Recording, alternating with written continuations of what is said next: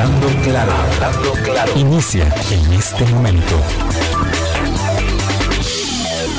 Colombia en sintonía, 8 en punto de la mañana. ¿Qué tal? ¿Cómo están? Muy buenos días. Como dice mi querido amigo y colega, el director de nuestros espacios deportivos, Eduardo Valdares, de verdad, de verdad es un gusto, placer y privilegio, lo estoy copiando tal cual, compartir con ustedes el micrófono de regreso esta mañana de 12 de abril martes santo y eh, como decía Álvaro ayer también, que, que rico transitar que eh, disfrute el de transitar por la ciudad cuando todos se van de vuelta. Y esto es un fenómeno que se da en torno a la Semana Santa y la Navidad es también, pero en Semana Santa es muy pronunciado en muchísimas ciudades del mundo.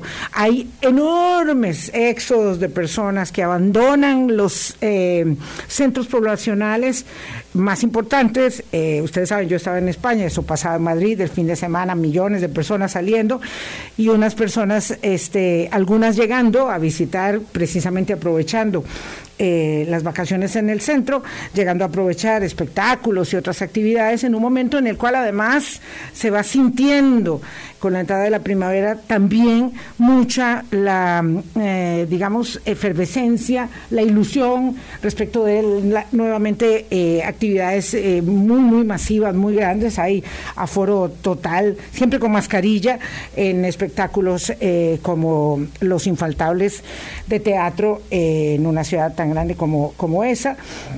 Y lo cierto es que en todo caso las personas aprovechan este hermosísimo tiempo, ya ven ustedes los árboles nuestros eh, que están eh, de todos colores iluminando eh, la capital en Francia, esos árboles, ese colorido de esta particular primavera nuestra antes de que inicie ya eh, la transición a la época de lluvia, aprovecharla en estos días eh, que son de descanso, además en un momento en el que hay un poco de respiro respecto de temas, eh, digamos, de la conformación del nuevo gobierno, de hoy en un mes, bueno, no, pues desde el 8 este, de mayo, un poquito menos de un mes, ya tendremos un gobierno configurado totalmente y probablemente, según lo que yo había escuchado, ahora estoy un poco perdida y espero que don Marco Fioli me ayude a ubicarme un poco en la actualidad informativa. Este, eh, ya se iban a dar primeros anuncios este, en muy pocos días. Así que, bueno, la idea con mm, mi invitado de la mañana, don Marco Fioli, exministro de Justicia, eh, y debo decir que don Alan Astorga, exsecretario general de la CETENA, no podrá acompañarnos. Eh, lamentablemente porque él tiene también mucha experiencia y la idea con Marco y con Alan es, eh, o era porque ya no estará Alan con nosotros, establecer cuáles son las complejidades que tiene el ejercicio de la función pública, todo es que cada mm, cuatrienio, cuando un gobierno nuevo empieza, la idea es que pueda hacer muchas, muchas cosas, porque muchas de las cosas que se quieren hacer no se pueden, porque hacer unas cuantas cuesta tanto. ¿Será que ahora sí se va a poder y antes no se pudo? ¿Será que hubo falta de voluntad? Y por eso quería conversar con ellos en una Ah, digamos, en un lente, con un lente abierto y muy espontáneo y fluido de, tertulia radiofónica sobre eh, cuáles son las circunstancias, los tropiezos que encuentra alguien que llega a la función pública, en el caso de Alan Astorga, que fue secretario general de la CETENA, digamos, ya con mucha más experiencia, porque fue hace bastantes años que estuvo ahí, en el caso de Marco, eh, en su primera, digamos, eh, experiencia ya como jerarca de la función pública, en la administración, de don Luis Guillermo Solís y entender un poco que, de qué va esto, de la complejidad del ejercicio de la función pública, sobre todo a propósito de la conversación de ayer de Álvaro con doña Pilar Cisneros, que ya vamos a contextualizar adecuadamente. Marco, ¿qué tal? ¿Cómo estás? Muchas gracias, doña Vilma. Bienvenida de vuelta a su programa. Sí, me hace mucha falta de verdad el micrófono. Siempre escucho el programa cuando estoy afuera porque, bueno, la, ventaja es que puede uno escuchar a, cualquier hora, pero si hace, si hace mucha falta el micrófono, como hace falta la tierra, el café, el abrazo, aunque uno la esté pasando muy bien como uno la puede pasar en la, en la península ibérica eh, y sobre todo en un proceso como eh, de aprovechamiento de oportunidades eh, de enriquecimiento profesional y personal como las que dichosamente se pueden, se pueden acceder. lo primero que le voy a preguntar, que no tiene nada que ver con todo lo que he dicho, con toda la larga introducción que he hecho, es este, pues cómo le parece eh, que el presidente Macron, eso, eso por supuesto no es una novedad, eh, vaya a la segunda ronda, las elecciones en Francia, que por cierto es una segunda ronda cortísima, son 15 días, ya pasó el domingo y en 15 días viene la, la segunda ronda, eh, frente a Marine Le Pen, que es un tema que yo sé que a usted le apasiona, que es el tema de la, de la extrema derecha y de cómo se posiciona en este mundo convulso de las democracias. Lo cierto es que Macron y Marie Le Pen van a la segunda ronda en Francia y las apuestas corren a favor del presidente de la República en marcha. Repiten, ¿verdad? Como, la, como repiten. repiten como la elección anterior, pero yo creo que con una, con un agravante. Eh, la extrema derecha esta vez representa más de un tercio, un 33% de la, de la del electorado se decantó por, por Le Pen y también por el otro candidato de, eh, de extrema derecha, que ahora se me escapa el nombre porque yo no hablo francés. En cuarto, en cuarto lugar. Y este, fatal. Eh, y claro, esto también tiene un significado en la, en la, en la política francesa. Eh, Macron ha sido un presidente también muy impopular. Quiero decir, ha sido que ha tenido que enfrentar, sobre todo, no sé si recordamos lo de los eh, en, al principio de, su gobierno. Los chalecos amarillos. los chalecos amarillos, exactamente. Las marchas las multitudinarias. Eh, la sorpresa que dio el candidato, eh, el candidato de, izquierda, la división de la izquierda en Francia y lo que también eso supone en términos electorales. bueno, uno esperaría que la extrema derecha no gane, pareciera que Macron tiene el apoyo de los demás grupos políticos, pero creo que con una perspectiva más amplia lo que hay que eh, poner eh, en perspectiva es qué supone este ascenso sostenido que ha tenido eh, la extrema derecha en Francia desde el, desde el padre, digamos, de, de, Marie Le Pen. Y como usted dice, una cosa muy importante, viéndolo en clave más doméstica, es lo, de la, lo, del, lo del tiempo que, que toma la, hacer la segunda, el, balotaje, digamos, en, en, en Francia, son 15 días en Costa Rica yo creo que ese es un tema que habría que plantearse ya seriamente. Eh, ya no sabemos, claro, porque el tema de la segunda ronda aquí era una cosa, una expectativa que nunca se cumplía. O sea, la primera vez que esto pasa fue en la elección de Don Abel Pacheco. 2002. Eh, en el año 2002. Entonces, claro, eh, ahora ya lo estamos sintiendo, yo creo que ahora lo estamos padeciendo. Dos meses, estas dos últimas elecciones que han sido agotadoras, elecciones agotadoras yo creo que para todos. Eh, son realmente muy largas. Eh, ocho semanas, dos meses en esto es eh, francamente irrazonable. Lo que ya se dijo en una primera parte de la campaña, uno entendería que en el segundo round, digamos, está básicamente finiquitado para que la gente decida. Y creo que esto es un gasto económico, un gasto también emocional que no, que no deberíamos, al que no deberíamos someternos. Creo que esto también obliga a repensar el, un tema, digamos, que pareciera muy sencillo, pero que yo creo que tiene connotaciones a nivel colectivo eh, significativas. yo, yo, creo que debemos abandonar, digamos, algunas eh, prácticas eh, que evidentemente han dado garantía, sin duda alguna, ¿verdad? y esto es un tema para conversar con, con Gustavo Román, el asesor político del Tribunal eh, Supremo de Elecciones, que, que, no hay duda, han dado gran eh, garantía y solvencia al proceso electoral, como se trata del escrutinio y del conteo manual, y bueno, de expulgar hasta lo último la voluntad del elector para confirmarla posteriormente, después del resultado inicial. Lo que sí está claro es que esa confirmación sale sobrando, eh, sobre todo por eh, las no impugnaciones, porque la contundencia, digamos, de la eh, captura de la, de la intención del elector es contundente desde el primer momento, no se presta a ninguna eh, confusión ni a ninguna irregularidad. En fin, es tan probado el proceso electoral nuestro que este tema del escrutinio manual, ¿verdad? No pasa como en otros países, el mismo Gustavo lo ha contado acá, eh, donde, por ejemplo, en Panamá, después de que se hace la elección, ahí mismo en el patio de la escuela se queman las boletas y hasta luego, porque ya se mandaron los resultados. Bueno, aquí quién sabe el escándalo de siete eh, suelas que sean María, pero lo cierto es que eso nos está generando un gran problema un problema que tiene hoy, digo que tuvo Luis Guillermo Solís, que tiene eh, este mm, Luis Guillermo Solís, perdón, Carlos Alvarado y que tiene Rodrigo Chávez, es que tienen cuatro semanas, con la Semana Santa incluida, para formar gobierno. Entonces, claro, eh, en una circunstancia eh, yo, yo no diría, por ejemplo, la de Abel Pacheco, que era otro momento, otro país, el bipartidismo acentuado, asentado, todos, pues es momento de la ruptura justamente del bipartidismo, pero todos los este, cuadros listos para tomar posición de muchos cargos. Este no es el 2002, ¿verdad? Este es otro mundo.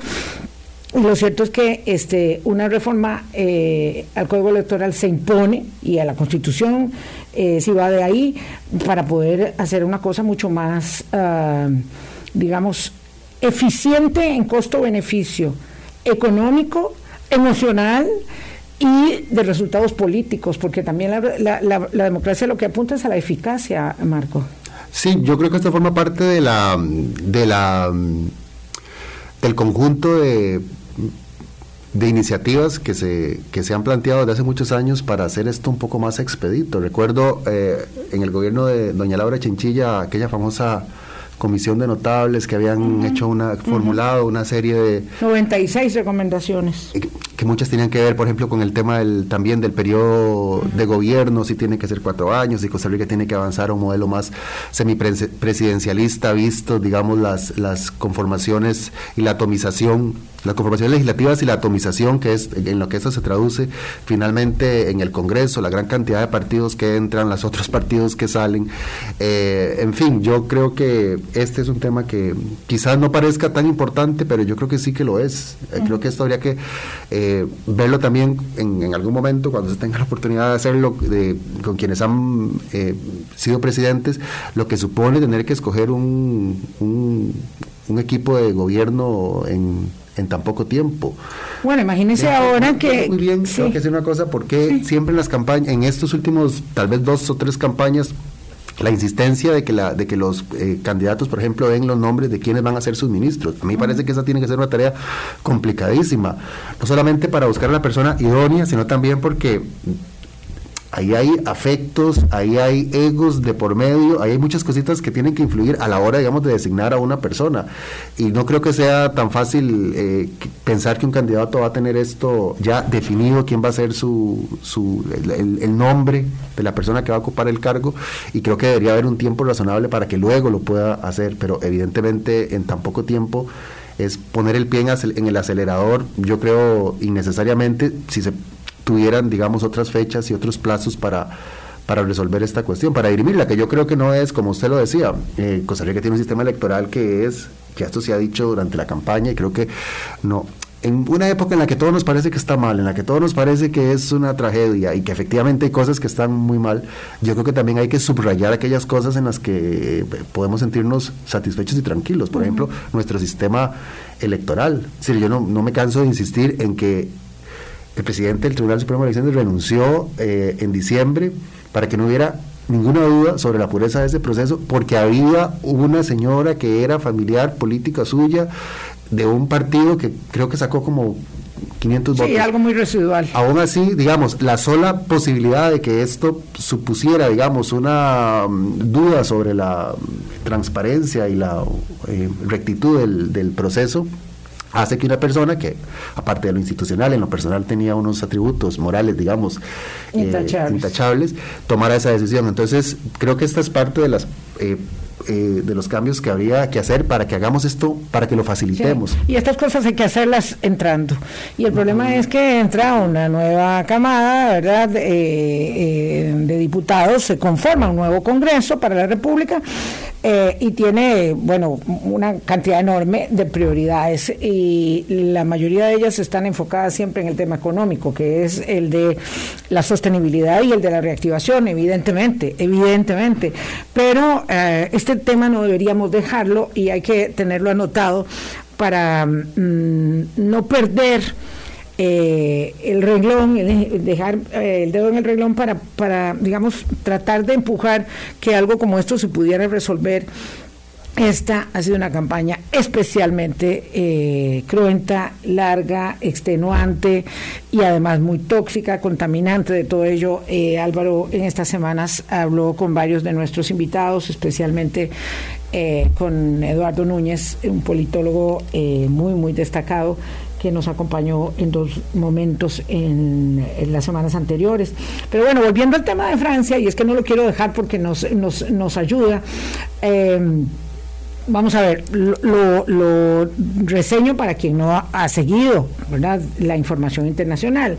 El presidente Emmanuel Macron que realmente no las tenía consigo, pero que hay que señalar que la guerra con Ucrania lo posiciona como un líder europeo incuestionable en el manejo del tema complejo de la, de la guerra eh, eh, de Putin eh, bueno, sale, sale bien librado con casi 28, 28% 27,8% en la, en la primera ronda de la elección de Francia y va a segunda ronda con Marie Le Pen de, de la, de, la de el partido derechista, bueno, uno eh, de los partidos derechistas, eh, el más eh, conocido, y en tercer lugar, Jean-Louis Mélenchon, que es de, izquierda populista.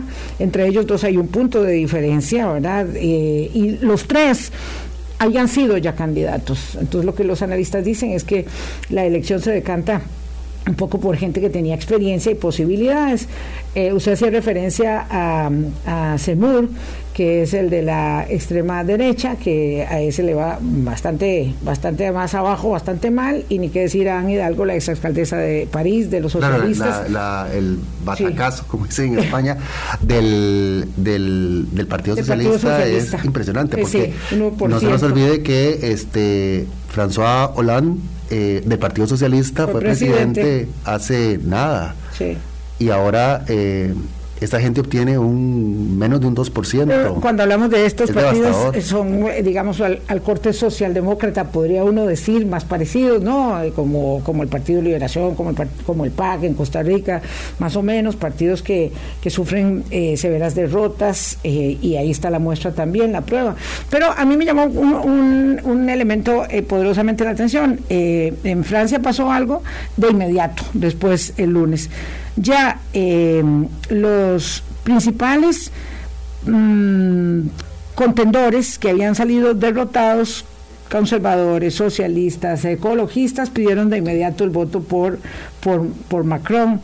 Eh, y eso hace parte de culturas políticas diferentes, eh, porque en el caso nuestro, no conozco, no recuerdo, perdón, este, que eso se haya dado ni, ni en el pasado ni ahora de manera abierta. Es decir, los candidatos perdedores no toman partido, excepto tal vez algunos que tangencialmente hayan obtenido un puñadito de votos, pero eso no sucede y es una cultura política muy distinta. ¿verdad? Eh, y por otro lado, eh, lo cierto es que los partidos tradicionales, para apuntar lo que decía antes, son muy golpeados, muy golpeados y la gente anda buscando algo nuevo.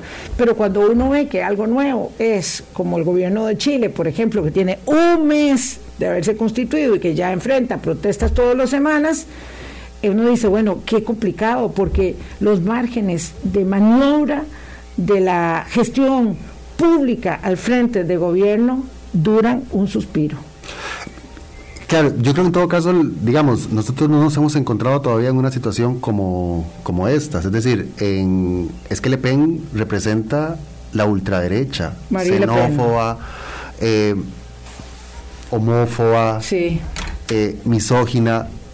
Y claro, tanto ahora como lo que pasó hace cinco años, eh, Macron se confía en ese cordón democrático, digamos, que le, que le hacen el resto de formaciones políticas a Le Pen por, por el significado que tiene.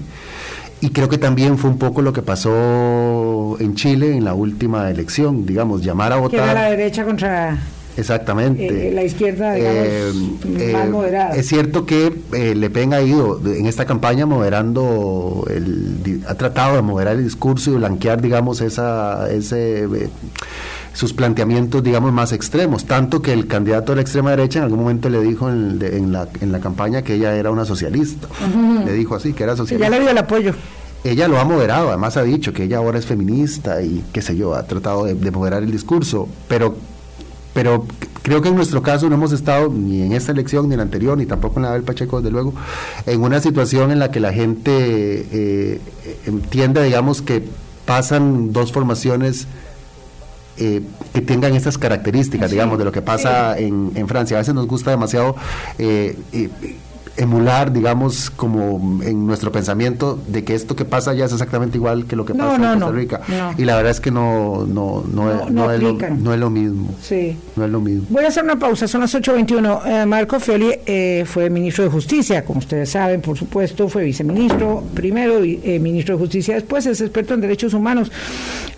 y mm, estábamos abriendo el foco para observar algunas particularidades eh, de lo que está pasando. Lo que decíamos para cerrar este, este eh, momento es que es muy difícil. Eh, en Costa Rica formar gobierno, pero además, en términos generales, aquí y en otras partes, en otras democracias, es muy poco, digamos, el bono de entrada que tiene, el margen, ¿verdad? Y la consideración que se le guarda a un gobierno nuevo para empezar. Entonces todo es muy difícil, hay que hacer gobierno en tres semanas eh, y además la gente quiere los resultados ya porque está teñida, digamos, de esperanza, de promesas y de posibilidades de mejoramiento en la calidad de vida. Ayer decía doña Pilar Cisneros aquí que entrando no más, esa fue su afirmación, habrá reducción del precio del arroz, de la energía eléctrica y de los medicamentos. Y eso, por supuesto, que más, eh, digamos, expectativa de cumplimiento de promesa que algo como tan contundente como esto se puede hacer por decreto. Vamos a una pausa, regresamos. Colombia. Bueno, no es el propósito continuar ahondando sobre el tema de la elección en Francia, segunda ronda que será en 15 días, el mm, tercer domingo de abril. Entre la ultraderechista Marine Le Pen y el presidente de la República en Marcha, Emmanuel Macron, así se llama su partido.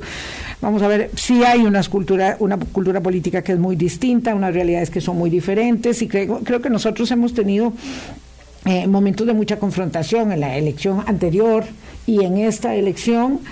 Eh, digamos, bastante mm, diferentes ambos, ¿verdad? Porque hay que entender cada, cada campaña en su especificidad.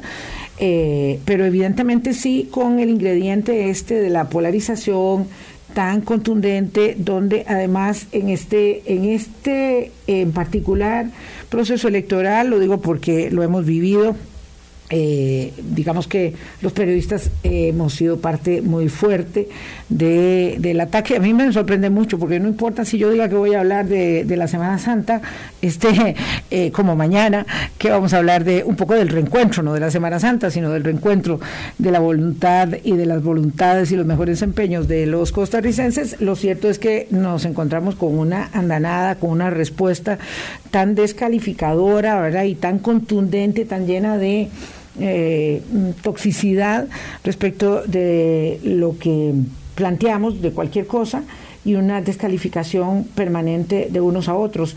Eh, evidentemente no sé si las otras culturas políticas transitan por ahí. Yo decía hace unas semanas, eh, el único día que participé en el programa aquí, estando en la península ibérica, que yo sentía que el debate político tiene muchos más anclajes en las ideas, eh, es fuerte, es muy de confrontación, por supuesto, no voy a decir que, que, esos debates políticos no están teñidos en Francia y en todas partes, este, de, y, en, España, por supuesto, de, de, mucha confrontación, pero con la posibilidad de discutir, de debatir las ideas, y a nosotros nos está costando mucho eso, Marco, y se lo pregunto ya como especialista en derechos humanos también, y en términos de la cultura política que nosotros debiéramos prohijar que sea eh, pues cada vez más eh, establecida como carta de convivencia. Agravado yo creo definitivamente, y esto lo dicen los que saben, desde luego por, por, por, un estilo, digamos, definido por las redes sociales. Oh, sí. Y por el odio, digamos, que destilamos por allí y la posibilidad que tenemos de anular al otro sin ningún problema. Eh, yo todavía hoy recibo insultos permanentemente y no, no, no es una exageración, es permanente. La gente, estos trolls que, que hay en redes sociales, que hay en Twitter y tal, eh, se dedican a esto. Yo creo que la gente en la calle es mucho más decente, eso también tengo que decirlo, esa es mi sensación, sí. que la gente en la calle es mucho más decente, mucho más, educada, mucho más respetuosa. Yo creo, y esto también tiene que ver probablemente con, con, con, nuestra cultura, no somos un, un país, digamos, en el que la gente eh, sea muy dada la confrontación, todo lo contrario, eso lo sabemos, lo evitamos, evitamos el conflicto. Yo, creo que eso es un poco, es que ahí es donde tengo esta duda, esta inquietud, por favor, eh, ilústreme. Yo tengo esta inquietud, Marco, de verdad, eh, de que eh, tenemos este mito entre muchos del, del, costarricense, uno del igualitico y el otro es este, este de que somos muy pacíficos y creo que somos agresivos, bastante agresivos. No sé si eso se llama pasivo agresivo. A ver, me, estoy, me estoy mojando en un tema del que yo no tengo idea, más allá de mis propias eh, impresiones, ¿verdad? Pero. Mm, somos seguramente agresivo-pasivos, seguramente hay cosas que, eh, evitamos el conflicto y, para nosotros, creo, para una personalidad colectiva como esa, eh, las redes sociales, uno eh, escribiendo de un teléfono donde nadie lo ve, descarga toda su ira, descarga toda su, todo su enojo, diciendo cualquier barbaridad, insultando en los temas más este, sensibles que pueda tener una persona. en el caso de los hombres, por ejemplo, no casi no nos pasa, pero por ejemplo, el tema de las mujeres, el, ataque permanente al físico, si tienen sobrepeso, este, si no cumplen con ciertos estándares, que es una cosa que, por ejemplo, a mí jamás me, me, pasó estando cuando trabajé, digamos, en, un puesto político eh, visible, que sí le pasa, por ejemplo, lo sabemos, a, las mujeres en, política. Eh, así que sí, yo creo que hay una crueldad en todo esto sobre la que tenemos que, que reflexionar. Los debates son debates con este nivel de superficialidad porque se quedan allí, se quedan en Facebook, se quedan en Twitter. Eh, pareciera que el, el, más violento, el más indignado eh, es el que, el que mejor juega, digamos, en este tipo de, mundo. Y yo creo que es un error. No hay por qué estar siempre indignado, no podemos estar todos los días. Hay muchas cosas por las que estar indignados, sin duda alguna, y hay que intentar que esas cosas cambien, pero no podemos estar destilando ese odio permanentemente en, en, en, esos espacios porque lo normalizamos. De, este tema vamos a conversar con don Eduardo Olivario la otra semana, porque la verdad es que yo también eh, tengo mi propio desencuentro con las redes sociales, eh, eh, mi, mi, mi, preocupación en términos de cómo dinamitan el debate, ¿verdad? Y cómo es muy difícil avanzar en una discusión racional donde se puedan confrontar, digamos, sus tesis con las mías, eh, hablo de don Marco Fioli, eh, sin que eso implique una desacreditación a portas de la condición de humano o de humana que cada uno de nosotros tiene y del derecho de pensar como piensa. Digo, yo puedo pensar que usted está equivocado y que realmente somos unos grandes este, eh, hipócritas en nuestro comportamiento en la convivencia social, pero bueno, sin que eso signifique eh, que yo tengo toda la verdad y que usted está siempre completamente equivocado o que a usted lo, muere, lo mueven espurios intereses, que esa es otra de las de la circunstancias. Mis, ah, digamos, mis elaboraciones argumentales, mis posiciones, mis creencias, mis tesis siempre son, digamos, desde la buena fe y las suyas siempre son desde la otra, desde la mala intención, desde quién sabe quién le está pagando para que diga lo que piensa o piensa lo que dice, eh, en términos de lo que le están redituando y eso este, nos está llevando por un muy, muy mal camino. Y eso va más allá de un momento de la campaña electoral, pero tiene un punto culminante en una campaña electoral. Ahora bien, vamos a ver el asunto desde la otra perspectiva. Ayer decía Pilar Cisneros, eh, diputada electa de Progreso Social, diputada del oficialismo a partir de mayo, que eh, ellos eh, no solamente van a tener resultados muy pronto, sino que además eh, van a trabajar el presidente electo eh, a partir de mayo bajo la tesis de que lo que se creó por decreto se quita por decreto y lo que se creó por ley se quitará por ley. Y que como hay muchas cosas que se han hecho por decreto, eso se va a resolver. Eh, habló concretamente del tema del arroz, del tema de la electricidad, eh, del tema de los medicamentos. Dijo claramente que no será lo mismo con el tema de los combustibles y ahí no habrá rebaja porque no hay un, digamos, componente populista en una propuesta que desfinancie eh, la caja de la hacienda pública, entonces por ahí no va a ir. Pero a mí lo que me llamaba mucho la atención de esa elaboración, y por eso quería preguntarle su experiencia, y queríamos preguntarles también a Alan su experiencia como secretario técnico de algo tan, tan complicado y que ha sido objeto de tanta, tanta debate a lo largo de los años, como la Secretaría Técnica Ambiental de la CETENA, que es la que da permisos para poder hacer o no en el país. Eh, si usted lo ve posible, es decir, siempre pensamos que el gobierno que viene, porque yo eso sí tengo claro, tiene el propósito de hacer las cosas bien. Nadie quiere ir al gobierno para que le vaya mal, para que no le resulte la propuesta, la oferta política con la cual, en este caso don Rodrigo Chávez, gana la elección. Pero ¿por qué antes no se pudo y por qué ahora se podría? ¿Y qué dificultades usted enfrenta cuando acepta ser viceministro de Justicia de la entonces ministra Cecilia Sánchez y luego tiene que acceder a la titularidad de la gestión para poder hacer cosas que quiere hacer. Que, usted claramente piensa que están bien orientadas, que son parte, digamos, de la política pública, en este caso de la situación eh, penitenciaria, pero que luego usted se encuentra con que no puede, no puede, no puede, y si se encontró con que además de eso era demandado eh, o, digamos, puesto en la tesitura de tener que defenderse de acusaciones.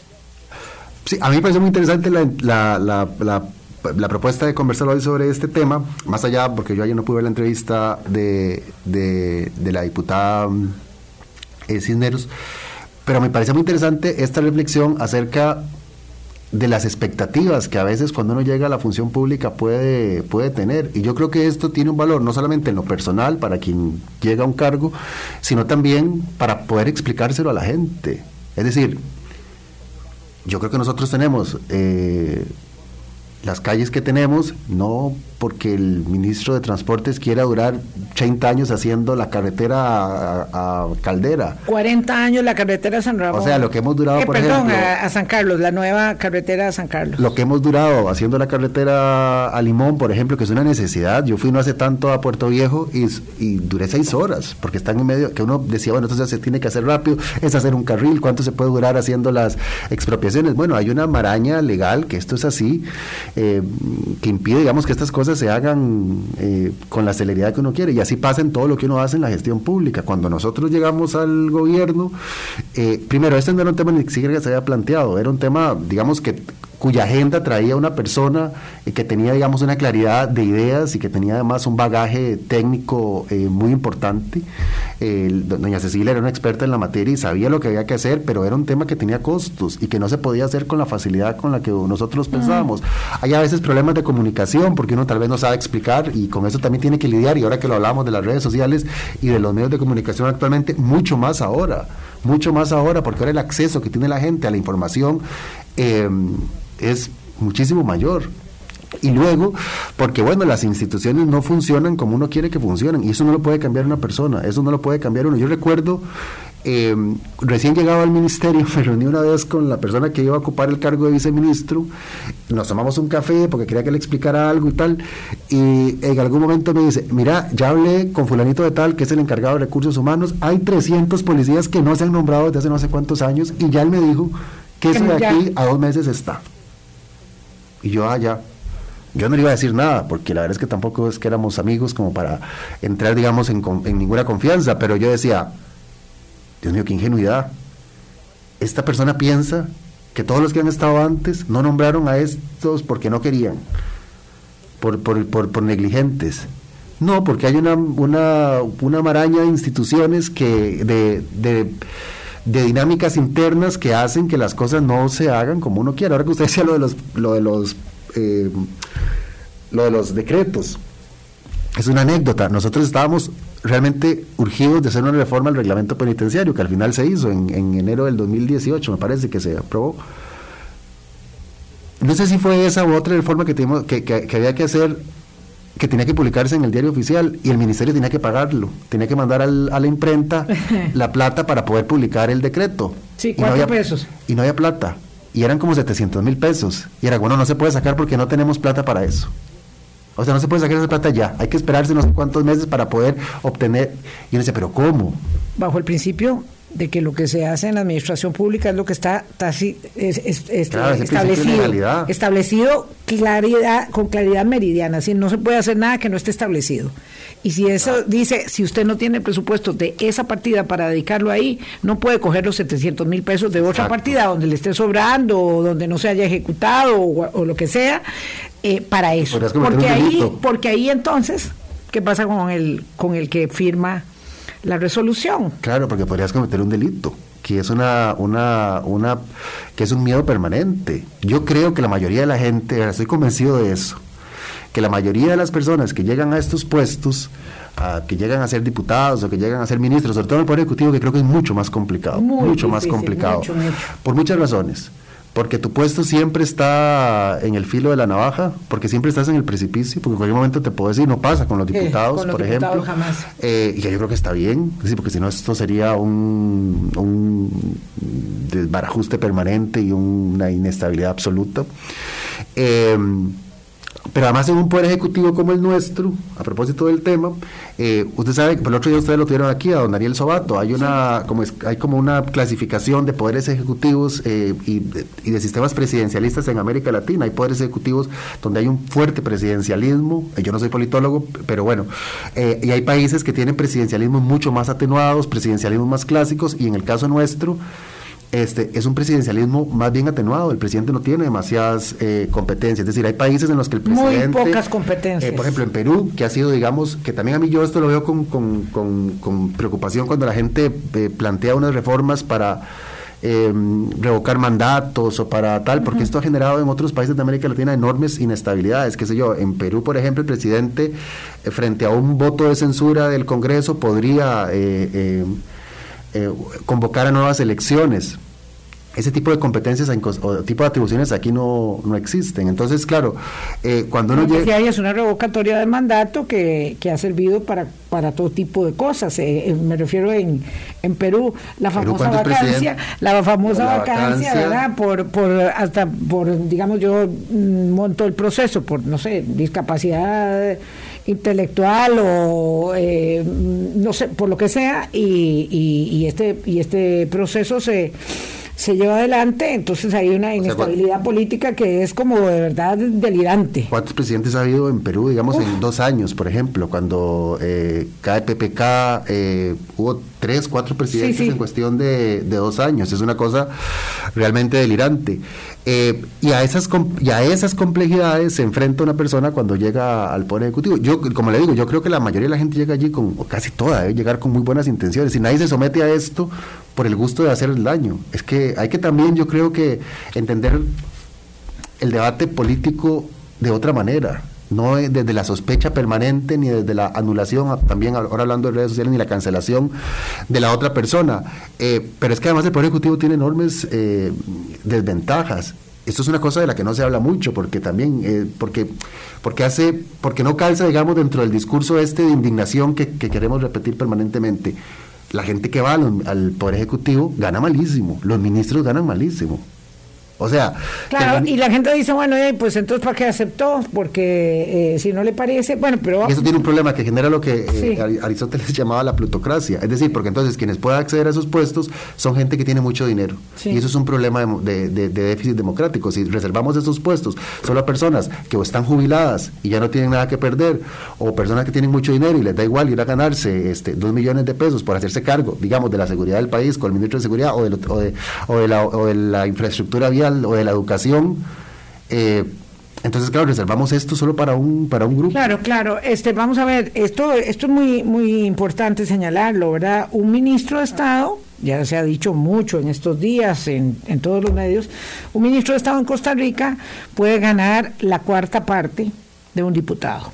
la cuarta parte, es decir, 1,3 millones considerando que un diputado tiene unas dietas de 4 millones por mes más 500 polémicos litros de gasolina, ¿verdad? Que están que son parte ahí eh, establecidos así de los de los ingresos que tiene un diputado un ministro de Estado que tiene muchas más responsabilidades, mucho mayor inestabilidad en el cargo, que está sujeto a demandas permanentemente, ¿verdad? Eh, que tiene que pagar esas demandas de su propio dinero, ¿verdad? Como, como bueno, eh, el caso tal vez más reciente es el del presidente Alvarado, que va a terminar su gestión y tiene que seguir enfrentando una cantidad de demandas, algunas muy absurdas, digamos, pero que están ahí siendo llevadas adelante y que requieren de una asistencia legal que es una asistencia legal evidentemente cara, estamos hablando del tema del tema penal eh, o de delitos del honor o de cualquiera otra de ellas, requiere de una asistencia eh, costosa legal y tiene que hacerla, eh, no se la puede hacer el ministerio correspondiente, la defensa, no se la puede hacer el departamento jurídico de la presidencia, en el caso del presidente, sino que son costos mm, lo que usted decía, los costos asociados son muy elevados eh, pero doña Pilar decía algo y yo estoy convencida de que ella cree que es cierto. O sea, yo le escuché con mucha atención la entrevista ayer, en la tarde-noche que la pude oír, y ella dice, no, es que ahora la gente va a tener el incentivo de decir, bueno, por mi honor, yo sí quiero ir a contribuir a una buena causa, aunque gane muy poco. Eh, yo estoy convencida de que ella cree que es así. Eh, pero me preocupa, primero, que hay una generación de expectativa tan elevada y segundo, que eh, por muchos eh, currículums que se hayan, que se estén recogiendo, la conformación de un gobierno parece ser algo mucho, muy complejo. Carlos Alvarado intentó un gobierno de unidad nacional y este gobierno va a ser de ello digamos, aunque le llamen diferente, va a ser lo mismo porque va a tomar gente de muchas otras agrupaciones o de todo tipo de agrupaciones, independientemente de cualquier bandería, para poder conformarlo. Entonces, ¿cómo puede observar usted que si ya estuvo en una administración, yo siempre he estado viendo los toros desde la barrera, este, cómo esto se puede hacer estableciendo que a partir del honor de servir, porque yo creo que o le pregunto si para usted no fue un gran honor servir, pero claro, pero usted tenía una carrera como funcionario público, entonces eh, se, se, desliga de ese, de ese cargo y luego retorna al cargo que tenía. Entonces es diferente. Claro, ya me le voy a contar una cosa así muy rápidamente, es una anécdota. Eh, bueno, primero, por supuesto, yo creo que cuando uno lo llaman a servir es una de las cosas más honrosas que uno puede hacer. Eh, servir al país y llevar adelante una agenda en la que uno, eh, cree que es la agenda correcta y, obtener resultados, porque resultados se obtienen. Lo que pasa es que hay que rebajar las expectativas, no solo de cara a la ciudadanía, sino también frente a uno mismo, porque si no luego es muy frustrante. Em, le cuento una anécdota. Cuando yo terminé de, en el Ministerio de Justicia, me fui un tiempo a, eh, a otro lugar y cuando quise regresar al Poder Judicial. En el Poder Judicial me dijeron que como yo había estado eh, cuatro años fuera en otro régimen de pensiones, tenía dos opciones. O les pagaba 30 millones de colones, que era lo que había dejado de cotizar por haber cotizado para otro régimen, o me tenía que pensionar cuatro años más tarde. Desde luego no tenía 30 millones para darles para, para seguir cotizando el régimen del Poder Judicial, lo cual significa que al final... Eh, no me podré pensionar a la que me corresponde, sino eh, si, si siguiera allí, eh, porque esos cuatro, años, más tarde. Sí, son costos asociados a, la, decisión honrosa de poder participar en un, en un gobierno. Yo no creo que ningún presidente no nombre a las personas que estime que son las personas más capacitadas para ser ministro de Trabajo, ministro de Economía, ministra de la Condición de la Mujer. Eh, o sea, yo, entiendo que cualquiera, es una cuestión de, sentido común, que querrá tener al mejor equipo eh, para poder trabajar y para poder sacar su, su agenda pero uno se enfrenta a una realidad que es muy distinta y eso no tiene nada que ver, yo creo, ni con la capacidad, o sea, yo no dudo que las personas, habrá casos en los que uno dice, pues, ¿para qué pusieron a esta persona? No, no se explica por qué, pero yo creo que la inmensa mayoría de los casos se buscará a alguien que tenga, para ocupar el cargo, que tenga el perfil adecuado. Lo que pasa es que no solamente depende de eso. Hay un libro muy bueno que se llama El oficio de político. el, del profesor Manuel eh, Alcántara. el profesor Manuel Alcántara de la Universidad de Salamanca y él dice que hay condiciones además este, biológicas, genéticas, eh, eh, ambientales, aparte del currículum que define, digamos, la, el, el, éxito de alguien que se somete a un proceso electivo, que para él eso es ser político, digamos, es una condición necesaria, someterse a un proceso electivo, elección popular, que voten por uno.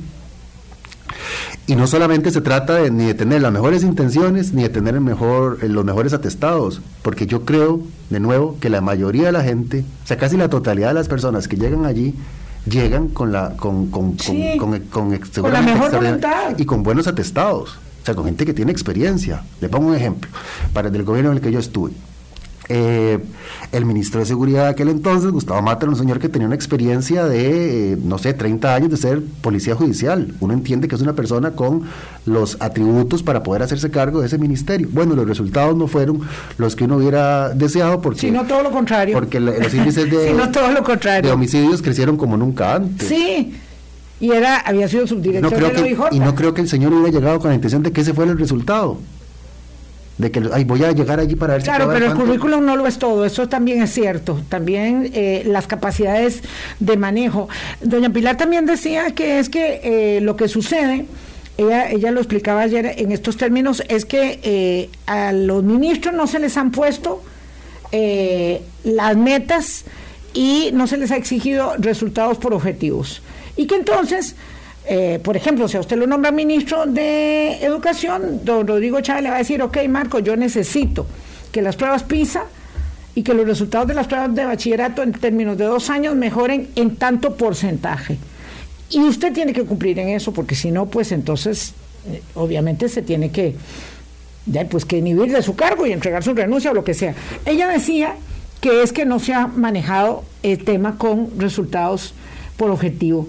Eh, entonces, claro, esto me da la idea de que hay personas que piensan, digamos, creo que doña Pilar lo cree bien, eh, convencidamente, que esto es como manejar una empresa. Y manejar el, el Estado, administrar la cosa pública, generar política pública desde la administración, nos- no tiene nada que ver con el manejo de una empresa. Digamos, de entrada yo tengo que decir que ojalá de verdad al nuevo gobierno eh, le vaya, vaya bien. extraordinariamente y que, y que logren sacar, digamos, eh, los proyectos y los planes y las y, y resolver muchos de los temas que tiene este país pendientes. Ojalá, yo creo que ese es el deseo de todos. Claro. Yo creo que es complicado, yo creo que es complicado, digamos, tener uno expectativas tan altas porque uno se enfrenta de verdad a una maraña de circunstancias que, que, que dificulta todo. Eh, yo creo que cuando todos llegamos a un cargo tenemos unos, unos objetivos, tenemos un, un- plan, hay un plan electoral, es un programa de gobierno con el, que la- con el que se accede al poder. Esa es la ruta para cualquier, entiendo yo, para cualquier gobierno, lo que prometió en campaña. Pero, pero Vilma, la situación, la, de verdad, para recuperar una frase que se dijo en algún momento, de verdad que no es lo mismo... eh, Verla venir verla venir bailar bailar con ella. Eh, cuando nosotros llegamos al ministerio, hay un, hay un, se me fuera el nombre, un ex primer ministro inglés que, al que una vez un periodista le preguntó, ¿y usted a qué le tiene miedo? ¿A qué le teme? Y él le contestó, a los acontecimientos, muchachos, a los acontecimientos. Porque claro, Sí, en la gestión pública en cualquier momento pasa algo. Le pongo un ejemplo, cuando nosotros estábamos en el Ministerio de Justicia, nosotros llegamos y había un 52% de hacinamiento. De eso se habla poco porque no es un tema que interese, pero 52% es una crisis humanitaria, es casi una crisis humanitaria. Nosotros estábamos en una situación realmente extrema. En este momento ha costado, o ese es un buen ejemplo, han costado. Ahora el gobierno anunció hace pocos días que el hacinamiento llegaba como al 7 o 8%. Sí. Para llegar a eso han pasado ocho años. ¿Y usted cree que las personas que han estado en el ministerio desde que doña Cecilia, yo, eh, la señora González, eh, la ministra Salazar ahora, es que dijimos, ay no, sigamos con el hacinamiento, esperemos ocho años para bajarlo. No, no, es que resolver esos temas no se puede, no se puede hacer en, en, en, en- en unas semanas. Tomó ocho años resolver ese problema. Y, y Olga, y usted puede- está diciendo una cosa muy interesante, Marco. Nadie dice qué gran, eh, digamos, logro de política pública. A nadie le importa. Perdón que lo diga de manera tan, tan fea. A nadie le No, importa. hasta les parecerá mal. Hay mucha gente Sí. que, a propósito de las redes sociales, cuando la gente dice, no, no, que esa gente se muera, que, que no les den comida, así lo vamos a. Esa simplificación, ¿no? Que, que hace que todo, eh, de verdad, sea a veces mucho más frustrante cuando Wow. estás haciendo gestión pública. A esas frustraciones hay que enfrentarse. Eh, yo era, tengo una admiración profunda a la gente que acepta volver a, ocupar ciertos puestos, a estar en ciertos puestos, eh, porque me parece realmente que son eh, más allá del honroso, son realmente sacrificados y en algunos momentos pueden ser muy, muy frustrantes. Sí, yo, yo también tengo una gran admiración por la gente que acepta eh, eh, puestos, eh, sobre todo en el, en el Ejecutivo, sobre todo en la conducción de los ministerios, no necesariamente es igual en presidencias ejecutivas, pues por supuesto que no es igual en juntas directivas, aunque también se asumen responsabilidades de índole penal, ¿verdad? Este, esto no es, eh, no es fácil, pero además creo que lo más complejo es equilibrar las expectativas respecto de las posibilidades. Y ahí es donde eh, va cayendo en un saco eh, de, de, de, frustración y de desencanto, eh, porque siempre se generan expectativas. Entonces la gente va sumiéndose en, en el desencanto de lo que es posible eh, y lo que no es posible. Nadie dice, bueno, qué bien, como se aprobó la reforma fiscal en el 2018 y la ley de empleo público con tanto, con, con tanto que ha costado y todas las demás leyes que se han empleado, como además entramos a la OID, todo esto es apunta a una, digamos, a una circunstancia de estabilidad, aunque sea precaria. No, eso es lo que no pasó, entonces es muy difícil ver lo que hubiera pasado sin reforma fiscal. Pero todo eso es parte del hacer. Por eso decir también que 40 años no se hizo nada, pues es muy complicado, porque no es cierto. Siempre se va avanzando, aunque sea difícil, y con ello nos vamos, don Marco, que se nos acabó el tiempo. Muchas gracias. No, pero puede ser un cierre. Quiero hacer, quiero hacer, quiero hacer esta reflexión. Eh, yo creo que es muy peligroso generar esas altas expectativas en general. Si usted se da cuenta, ahora se habla mucho del, del, partido que está en el Poder Ejecutivo eh, porque se queda sin representación en la Asamblea Legislativa, pero si usted lo piensa, en los últimos ocho años, ¿cuántos partidos políticos que han estado uno o más periodos eh, se fueron, dejaron de tener representación. Solo en esta asamblea el, el, PIN desaparece, digamos, de la asamblea, el republicano desaparece de la asamblea, de la asamblea ya había pasado antes con el PASE, con el Movimiento libertario. ¿Qué es lo que quiero decir con esto? Bueno, la gente está necesitada de, de, esperanzas. Y yo creo que también quienes hacen política en general tendrían que rebajar algunas expectativas para que luego la gente eh, no se estrelle contra una realidad que es mucho más compleja que un, que un discurso o que, es mucho más complejo que un spot publicitario. Como le digo, yo eh, quiero creer que al, que al nuevo gobierno, porque eso nos va a convenir a todos, le va a ir bien. Yo he visto las últimas, algunas apariciones en las últimas semanas y creo que hay, pareciera que hay un diálogo más constructivo y yo creo que eso es muy importante para el país. Ojalá que, que quienes asuman a partir de mayo tengan la mejor de las suertes. En el caso del ministerio del que yo estuve, ojalá que la persona que vaya al Ministerio de Justicia pueda pueda eh, asumir, digamos, todas las responsabilidades que hay ahí, todos los enormes temas pendientes. Se han resuelto algunos, pero es que eso es lo que pasa en la gestión pública. Usted apaga por aquí un incendio y le va a aparecer otro. Y ese es el día a día de la gestión pública. Y si fuera un solo incendio, pero es que tiene muchos. Y vivimos en un país y en una región y en un contexto muy, muy complicado. Y también tenemos que entender eso, dónde estamos y, y, y cuáles son realmente nuestras posibilidades. Muchas gracias, don Marco Frioli, ministro de Justicia. Gracias a ustedes, amigas y amigos. Mañana a las 8, aquí Hablando Claro en Colombia. Gracias. Hablando Claro, hablando claro.